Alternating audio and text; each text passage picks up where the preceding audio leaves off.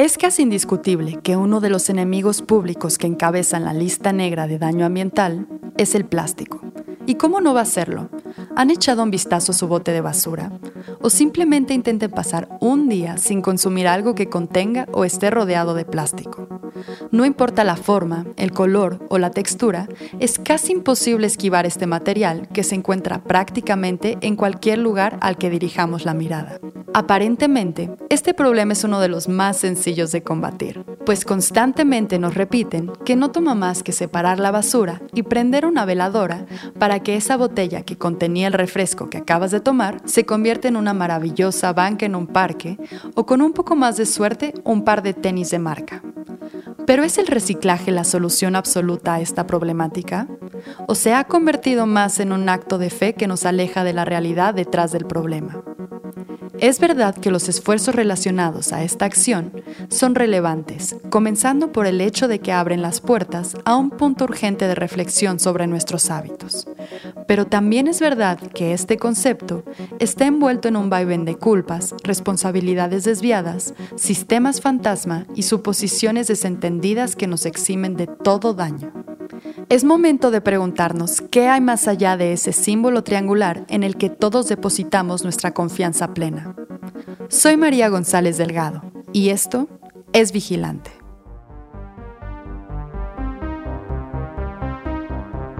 Esto es Vigilante y queremos cambiar las cosas. Somos un medio informativo que busca difundir la verdad en temas relacionados a la crisis ambiental que vivimos en México y el mundo. Queremos alcanzar la lucidez y crear conciencia en todos los niveles. Ya es hora de que nos hagamos responsables. Hoy hablaremos sobre por qué reciclar no es suficiente. Todo comenzó en Estados Unidos entre los años 40 y 50, época en la que el plástico cambió el mundo. Siendo un material altamente diverso, capaz de cumplir de manera más eficiente la función de muchos otros materiales y con la promesa de durar, se introdujo en prácticamente todos los hogares. Ante el auge de este novedoso material, los fabricantes pronto se dieron cuenta que una de las mejores maneras para incrementar su venta era creando productos duraderos pero que fuesen utilizados una sola vez. Rodeados de mensajes de eficiencia e incremento en la calidad de vida, nacieron los productos desechables y los plásticos de un solo uso. Y así, poco a poco, el plástico se ha infiltrado en todos y cada uno de los rincones de nuestras vidas, ofreciendo posibilidades y presentaciones casi infinitas para facilitar múltiples aspectos de la vida humana. Es justo reconocer que este material ha sido de gran utilidad en múltiples aspectos y que la vida como la conocemos no sería posible sin su uso. Pero también es justo reconocer el conflicto que representa y las consecuencias tanto de la producción como del desecho del plástico. A la fecha, se aproxima que el humano ha creado alrededor de 9 billones de toneladas de plástico desde los años 50. Otro estimado realizado en el 2020 por la WWF sugiere que si continuamos la trayectoria que hemos seguido, para el 2030 podríamos alcanzar los 300 millones de toneladas de desechos plásticos, contando solamente aquellos que se encuentren en las aguas mundiales. Y de acuerdo con un estudio publicado en la revista Science, aun cuando todos los gobiernos cumplan con sus compromisos establecidos respecto a la producción de desechos plásticos, para este año hasta 53 millones de toneladas de plástico aún terminarían en los ecosistemas acuáticos.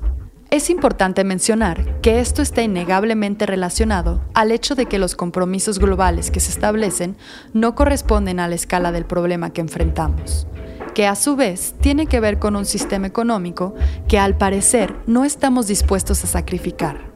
Y no olvidemos que hay quienes defienden a capa y espada que el desarrollo económico es lo más importante para las poblaciones del mundo, sin importar que cada vez ese mundo sea más inhabitable. De toda la basura que producimos globalmente, se calcula que solo el 20% es reciclada, mientras que el 39% termina en tiraderos y el 15% es incinerado, produciendo una importante cantidad de emisiones de dióxido de carbono. ¿Y entonces por qué es tan popular el discurso del reciclaje? Todo parece indicar que nuestra dependencia hacia el reciclaje existe más en un plano emocional que funcional. Pues esta respuesta tan sonada parece tener el poder de liberarnos de toda culpa sobre los productos que consumimos y los desechos que generamos. Pero ¿saben de dónde adoptamos esta idea? La conciencia sobre los impactos ambientales del plástico no son necesariamente nuevas. No mucho después de su auge, el problema de desechos durables se hizo rápidamente evidente y han sido las mismas compañías productoras y comercializadoras de plástico quienes han invertido grandes cantidades de dinero, tiempo y esfuerzo para impulsar la grandiosa idea del reciclaje. Desde hace décadas, la fantasía del reciclaje ha sido explotada con el fin de justificar la producción desmesurada de plástico y dotar a la gente de una respuesta fácil y convincente para que continúen su consumo. No es coincidencia que aquellas compañías que prácticamente dependen del plástico sean las primeras en colgarse la medalla de ser quienes más reciclan, así como las que más promueven el reciclaje entre sus consumidores. Y a través de este discurso trasladan directamente la responsabilidad a todos sus consumidores. De esta manera, aprendimos a asumir y aceptar todos los aspectos e impactos relacionados a nuestro consumo y generación de basura, desarrollando una miopía ante la excesiva producción del problema. La lealtad a una marca por medio de nuestro consumo no parece ser suficiente, sino que también es necesario asumir la responsabilidad y carga sobre la generación de desechos derivados de sus productos y adquirir el compromiso de asegurar que su marca no termine en un tiradero clandestino o en el estómago de algún animal marino. Una vez cumplido nuestro papel, trasladamos la responsabilidad sobre su paradero a la siguiente persona que recibe el envase, recipiente o producto, librándonos de toda culpa. Y es a partir de ese momento en donde se acciona un fenómeno conocido como reciclaje aspiracional. Aquí entra el factor emocional. Deseamos que todos los materiales que hemos cuidadosamente separado o depositado en los contenedores correspondientes lleguen a una planta en donde puedan ser tratados y transformados para continuar su vida útil sin tener ningún impacto en el planeta. El símbolo que sostiene este sueño es ese pequeño triángulo que ya todos conocemos y que es utilizado indiscriminadamente por las marcas. Ese símbolo se llama bucle de Mobius. Fue creado en los años 70 en Estados Unidos como parte de una campaña ambiental. Pero la verdad es que este símbolo no tiene una regulación definida y se ha convertido en una especie de medalla con un significado sumamente ambiguo. Es por eso que es indispensable recordar lo siguiente. El que un producto contenga el triángulo de Mobius no garantiza que el producto sea reciclado.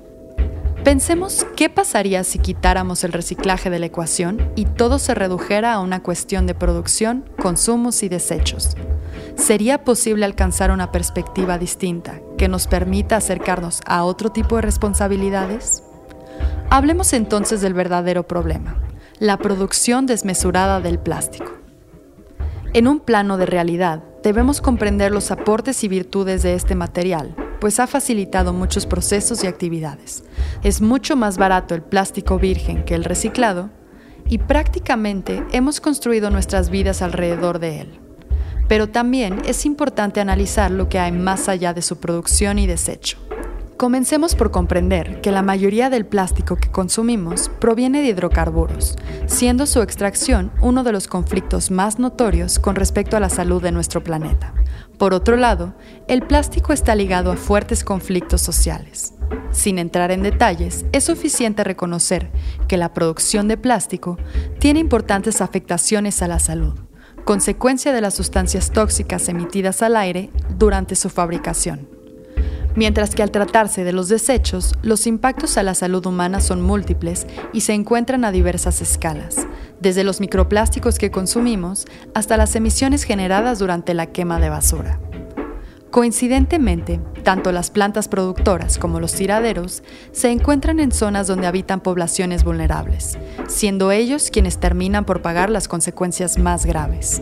Y todo esto sin volver a mencionar las alarmantes cifras que nos hablan de la cantidad de desechos plásticos que deambulan por el mundo. Y no es que anulemos ni al reciclaje ni sus principios, al contrario, es un esfuerzo de gran valor y que desencadena una serie de reflexiones y acciones necesarias. Pero el punto de inflexión para comprender su papel es colocar en una balanza la dimensión y velocidad con la que crece el problema contra la capacidad del reciclaje y el tiempo que toma llevarlo a cabo. Bajo esta perspectiva, es claro que el problema está sobrepasando a la solución y que los impactos que estamos presenciando dictan una urgencia por remediar este problema, requiriendo de acciones más radicales. Es hora de hablar de soluciones. La cuestión primordial y más urgente es disminuir la producción de plástico.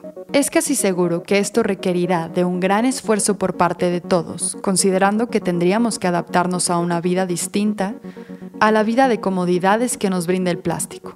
Mas no es algo imposible. Por otro lado, ya es tiempo de incluir el precio ambiental a los costos de producción con el fin de llevar a las compañías a considerar alternativas que garanticen un menor impacto. Mientras los precios continúen de la manera que se han tratado hasta ahora, será prácticamente imposible trasladarlos a otras opciones que, viendo solamente a corto plazo, son relevantemente más costosas. A su vez, es momento de que las compañías respondan por los residuos derivados de sus productos y sean ellos quienes brinden opciones viables para aquellos desechos que son imposibles de eliminar. Hablando de alternativas, los bioplásticos ofrecen una opción más sostenible al ser creados a partir de fuentes renovables de biomasa como aceites vegetales, paja y desechos de comida. Tienen una muy buena resistencia al agua y al aceite y son grandes candidatos para sustituir ciertas presentaciones de plástico. En la cuestión individual, llevar una vida sin plástico puede ser complicado, pero hay muchas iniciativas que podemos llevar a cabo para reducir nuestro consumo. El movimiento de Zero Waste o Cero Basura propone el replanteamiento de las cinco Rs que acompañan a la cultura del reciclaje. Su propuesta sugiere lo siguiente. Reflexionar sobre tus hábitos. Rechazar lo que no necesitas. Reducir lo que sí tienes que consumir. Reutilizar lo que no puedes rechazar ni reducir. Y repensar el reciclaje. Como en muchos de los problemas que enfrentamos hoy en día, el momento de actuar es ahora. Mientras no cambiemos nuestros hábitos y permitamos que el destino del mundo siga en manos de aquellos que solo buscan el beneficio económico, el panorama de nuestro planeta será cada vez más complicado. Paremos el consumo de plástico y exijamos responsabilidad y alternativas por parte de las compañías que lo utilizan y producen. Escucha nuestro podcast todos los miércoles en Spotify, Apple Podcast o tu plataforma favorita y encuéntranos en nuestras redes sociales como vigilante-bio.